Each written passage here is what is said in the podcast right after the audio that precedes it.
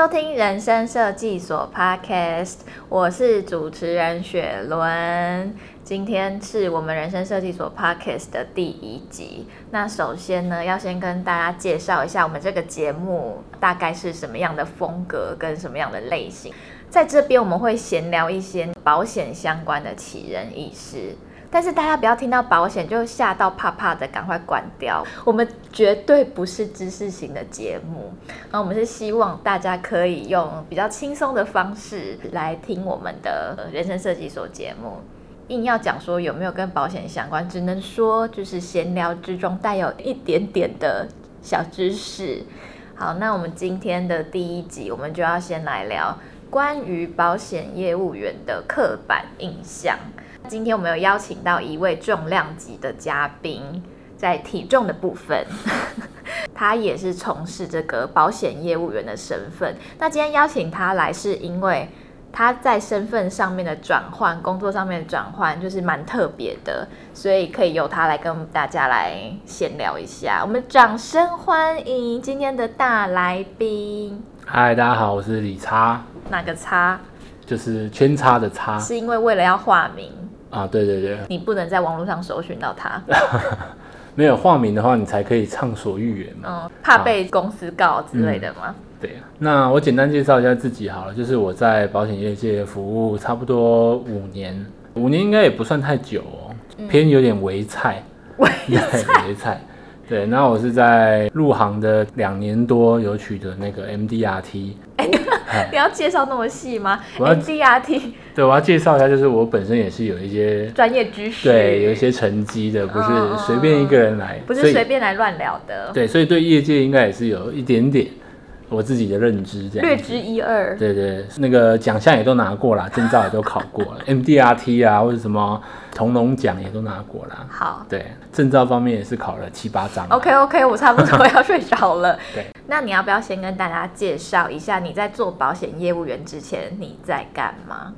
哦，在这之前是一个完全不相关的职业，之前是在。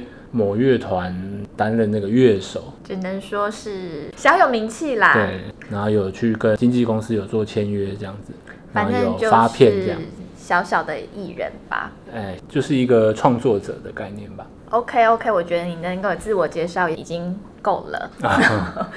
那我们就回到主题。好，保险业务员的刻板印象。你在还没有变成保险业务员之前，你对保险业务员有什么特别的感觉吗？嗯，那个时候没有特别的感觉，是因为好像没有什么人在约我去讲保险哦。因为你身为一个浪漫的摇滚乐手，本身应该是不会有什么闲钱。对，他们都知道说玩音乐的很穷啊，可能就没有人要找我去吧，找我去可能约出来吃饭，然后结果是要卖我保险这样。以前是没有遇到啦，所以。那个时候对保险业务员好像没有太大的想法。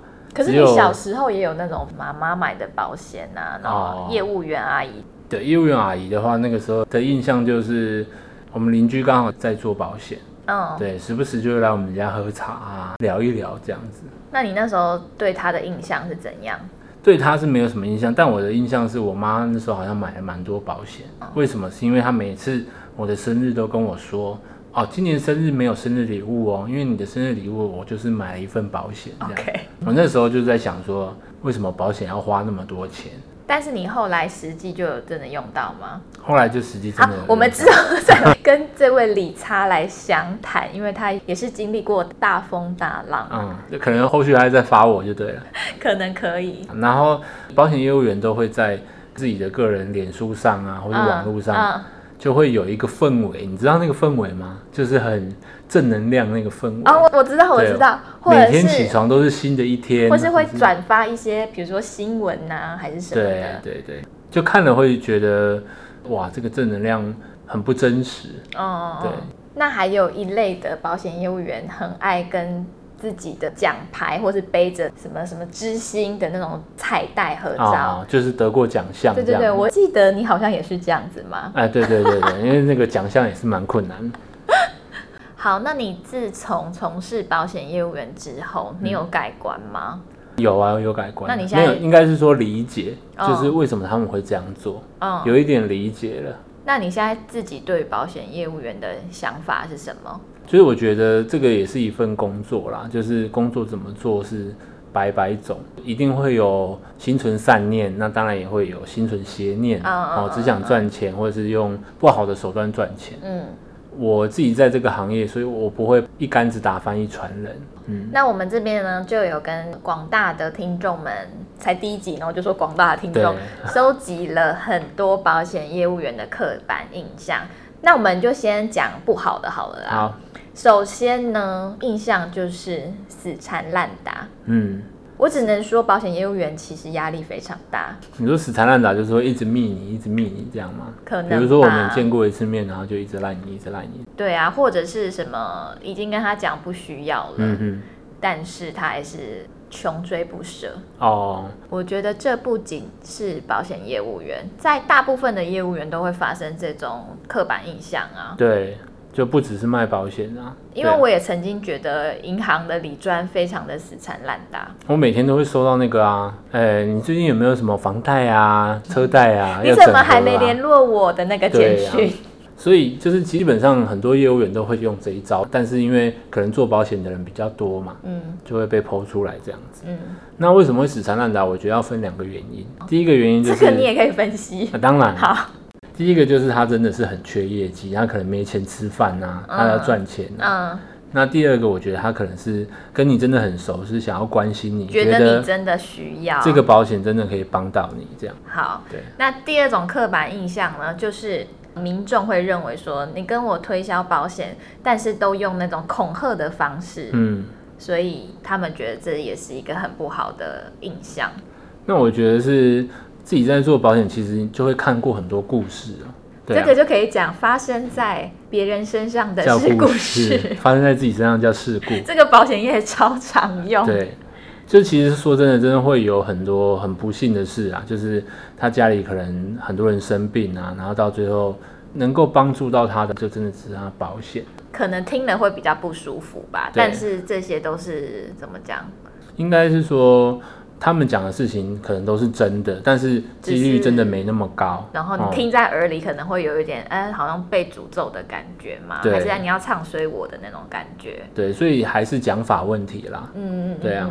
好，那第三个刻板印象就是有这种视钱如命的感觉，嗯，好像他为了要赚这个保险的佣金，然后所以才来跟我推销。嗯，有些人确实也是这样子啊，好对啊，好诚实。嗯，就是佣金哪一个高就上就卖哪一个。嗯，对，我觉得跟前面的都有点像，就是还是看他的出发点，你可以感觉到他是关心你，还是说他只是想跟你做生意。嗯，对对，如果真的关心你的话，他推荐的东西也许真的能够帮到你。我觉得你就是要找一个适合你的保险业务员，因为说实在的，保险是真的很重要。对啊，因为大家骂保险业务员，可是说真的，大家都有保险，对，是一个需要的东西啦。好，那接下来呢，这个我我不确定它是优点还是缺点，嗯、就是说保险业务员好像都靠嘴吃饭，算是优点吗？我觉得算是优点呢、欸，嗯、因为能够靠嘴吃饭。其实我不觉得只是靠嘴吃饭，因为你还要累积很多专业知识啊。嗯、我觉得要整合能力蛮好的，所以这应该不算是缺点啦。你说靠嘴吃饭，可能就是话术很多的意思。嗯嗯嗯，油腔滑调，油腔滑调。对、嗯。那接下来呢？是这可能比较常发生在年轻人啊，嗯、就是只为了推销，所以才跟我联络。哦。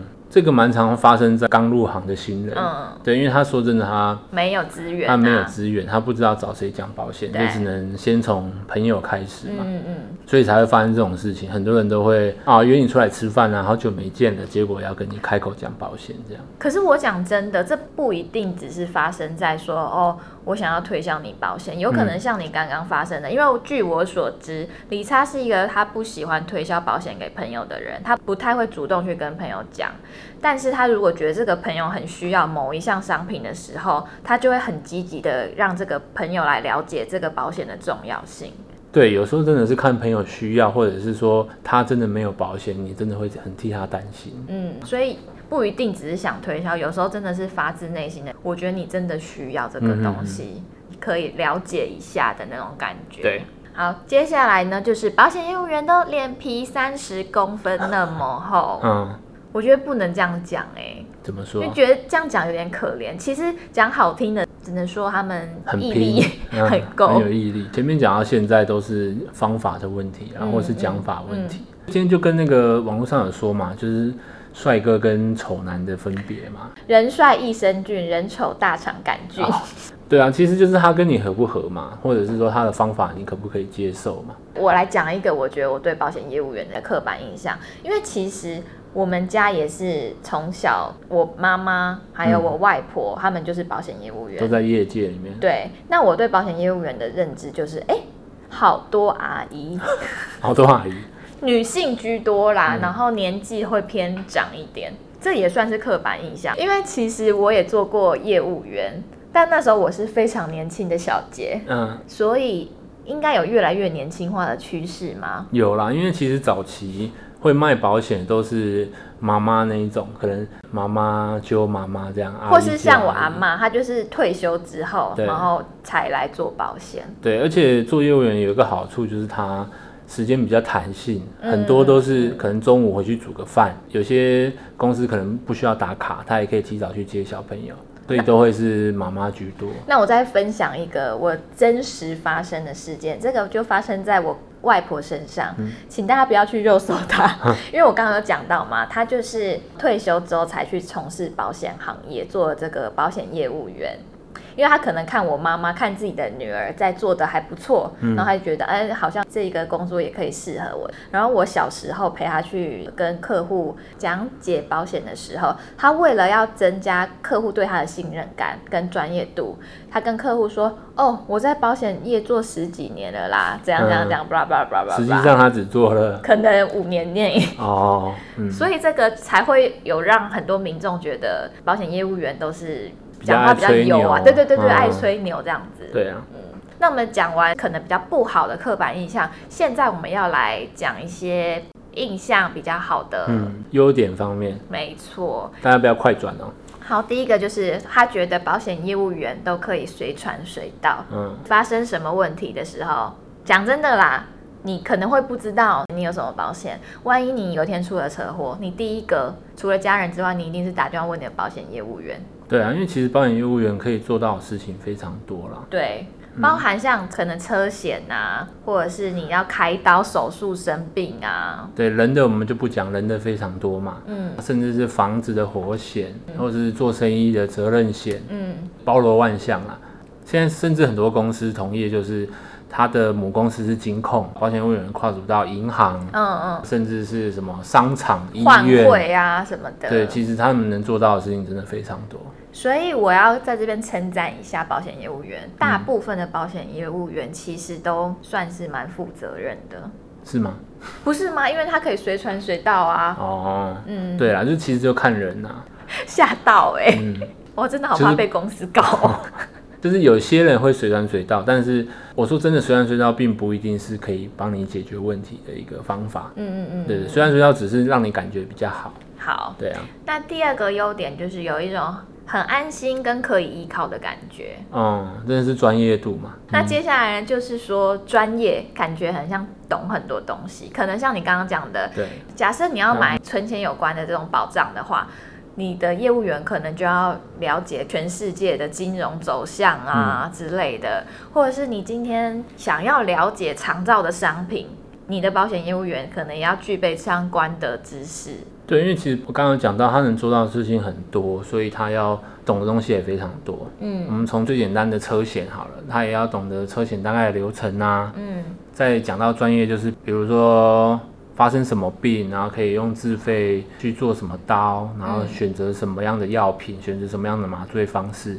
对，其实在这个领域非常专业的人非常的多，然后大家都很努力的在增进自己的专业。嗯、我也曾经有去。跟台大医院的医师合作过，就是会说什么我都不知道。他们有开设课程嘛？嗯，就是医师会希望跟保险业务员合作，让这个病者知道自己身上有什么保险，然后能够负担到什么样的治疗方式，嗯、这样医师就会比较轻松，因为医师也很忙嘛。嗯嗯嗯，对啊。所以其实这一行我只能说就是易学难精呐、啊，而且你要不断的增进自己的知识跟新知。嗯，好，那接下来呢？就是认为保险业务员对他们非常有帮助。嗯、这应该是发生在理赔的时候。对，就是有可能，呃，今天家里面发生了什么事情，有家人需要用到保险金，哦，就是有很多服务热忱嘛。因为除了理赔之外，我也听过去帮忙什么告别式里面去帮忙啊，嗯，很多很。他跟这一家人的感情已经很深了。嗯嗯。对，所以其实前面讲了那么多，我觉得主要就是分两个，保险业务员要销售自己的商品，可能很多人就会靠两种东西。第一种东西就是跟你很熟，跟你感情很好，人情。对，人情就是信任感的问题。嗯，我觉得这没有不好，就是不同的方式。那第二种可能就是专业，他可能跟你。不是很熟，但是他可以提供很多专业知识去帮助你。很多优秀业务员就是两者兼具嘛。有一些业务员可能是第一种，他就是靠人情在卖，那也是他有他的专业。但是不喜欢人情的人就会觉得他是死缠烂打，那喜欢他人情的人就会觉得他是随传随到。我觉得啦，就前面讲了那么多，但是目前线上大部分的保险业务员。应该都还是偏优质的居多，因为你如果不优质的话，你要怎么在这个行业生存？嗯、其实这个生态很容易会被淘汰。对，而且现在其实已经转型很久了。我们刚刚讲到很多阿姨嘛，那时候是早期的保险业务员的生态。那现在其实已经有很多转型在发生，比如说很多业务员现在都是用电脑啊，然后去做比较啊。或者是说，现在也有人生设计所这种，哎，带到，谢谢你，谢谢你，哎，带到这种纯咨询的服务，现在很多年轻人加入，然后也有很多新的方式，对，所以那些刻板印象可能会越来越少了，因为做的方式会越来越不一样。好，那既然理查都带到了人生设计所，哦、那我来稍微简介一下，你下怀是不是？没错，嗯、我们都没有 re 好哦。好，人生设计所在干嘛呢？嗯、它就是一个针对。咨询保险相关任何问题、疑难杂症，你都可以来发问的一个地方。嗯，然后人生设计所就是标榜没有压力，它不推销。其实很多人很害怕那种推销的感觉，就害怕我来问一个问题，然后结果被缠上这样。啊，不要讲保险啊，你去百货公司买东西啊，对，连柜姐问你要不要买这个化妆品，我都压力超大了。哦，你确定不买吗？你的皮肤这样，你要买哦。对。对，不用这个的话，可能不好哦，这样之类的。这样，其实你们要做的事情就是把那些刻板印象都拿掉嘛。没错。对，就是提供一个专业的咨询。那如果你问到，你得到你的答案之后，你再去选择你要跟谁买啊，或者是后续的服务这样嘛。对，嗯哼。那人生设计所呢？你可以自己上网 Google 嘛，或者是我们会在 Podcast 下方的链接放我们相关的资讯。那在预约咨询的部分，我们除了你可以选择你实际面对面跟我们人生设计所专业的同仁来做咨询之外，因应疫情的关系，人生设计所现在也有线上的咨询，就更方便，而且你可能更不会感到尴尬、更不舒服。嗯嗯嗯，有想要了解的话，其实都可以搜寻一下人生设计所。对啊，反正现在买保险啊，或者是了解保险。有很多新的方法嘛，比如说今年新推出一个保险存折，嗯，就可以很简单轻松的把自己的所有的保险都看得一清二楚。因为说真的，了解自己全部保险的人非常的少。是，对，你可能小时候有爸爸妈妈买的，长大以后你如果在念书，学校也帮你买保险，嗯，上班之后公司团保也都帮你买保险，所以其实多了解自己的保险是非常重要的事情。那我这边再分享一些小故事好了，关于保险业务员的刻板印象。好，就我有一个很好的朋友，他在某保险公司上班，然后他待的部门是团险部门。那在团险部门，因为都是公司来做团保嘛，那收进来的件有可能你的资料不是填得很清楚。所以呢，哦、打电话过去，对，你要跟他确认一些资料，这样。嗯、那一开头一定会说，哎、欸，你好，我是叉叉人寿的什么服务员之类的，嗯、然后他就跟我说。有超级多客户一听到就会说啊，我不要买保险，没有没有没有，我没有买保险呢，就赶快挂掉。很害怕、啊。对，然后他们也会很紧张，想说不是不是不是，然后电话就嘟嘟嘟，好惨啊！不是，我是要给你钱，我是要给你钱。嗯，所以他们现在的讲法就可能会赶快先把你有理赔这件事情先讲在前头，嗯、怕是广告啦，就跟你那个上网看 YouTube，然后看到广告就直接关掉。对对对对对啊。然后我之前也有当过业务员嘛，嗯、那我们可能在邀约活动的时候，可能要跟他确认说，嗯、呃，你是不是有报名什么什么活动呢？你要不要出席呀、啊、之类的等等。然后那个电话一接起来，他就会说：“你怎么有我的电话？凶什么、嗯？不是你自己报名活动留电话？可能他不知道这个是保险公司举办的活动，哦、对，那他就会很生气跟很激动，觉得我没有要买保险，你这个是不是想要骗我？哦、有点诈骗的感觉。他怕他的电话被那个广告买去。对。嗯讲到这个很有感觉，就是我们常在联络客户的时候，也都很常被以为是诈骗集团。嗯嗯嗯。比如说保险有什么钱要给你，哎、欸，我们要约一个时间见面啊，要确定说是你本人，然后签名要把钱汇给你。对，他们都会觉得我们是诈骗集团。那发生这种事情的时候，可以请客户怎么处理呢？你请他打公司去确认。对对，对对对。或者是你可以报出你的合格登录证，我是一个合格的保险业务员。嗯嗯。对，就是跟他说明一下，解释一下。这边还是要呼吁大家，就是虽然广告很烦，但是如果你听到的话，你还是耐着心听个两秒钟，搞不好这个是跟你自身权益对自身权益很有关的东西。嗯嗯，对啊，搞不好是你的什么远房亲戚从来没有见过面，然后把你写成受益人，搞不好就捡到钱。我还有发现，为什么会对保险业务员有刻板印象？也有很多人是对保险这个东西是不认同的，所以才会对业务员有刻板印象。嗯，但是我觉得慢慢随着时代在变化啊，嗯、然后有保险的人越来越多，也不能说越来越多，应该说几乎大家身上都会有保险，所以对。这个保险可能也会比较改观，觉得其实保险是每个人必须的东西，而且你要随着你的年龄、你的人生阶段来去做一些微调跟改变。嗯，我觉得你讲的不认同，我很有感，是说有分成两种，我、嗯。哦、又我又要分了。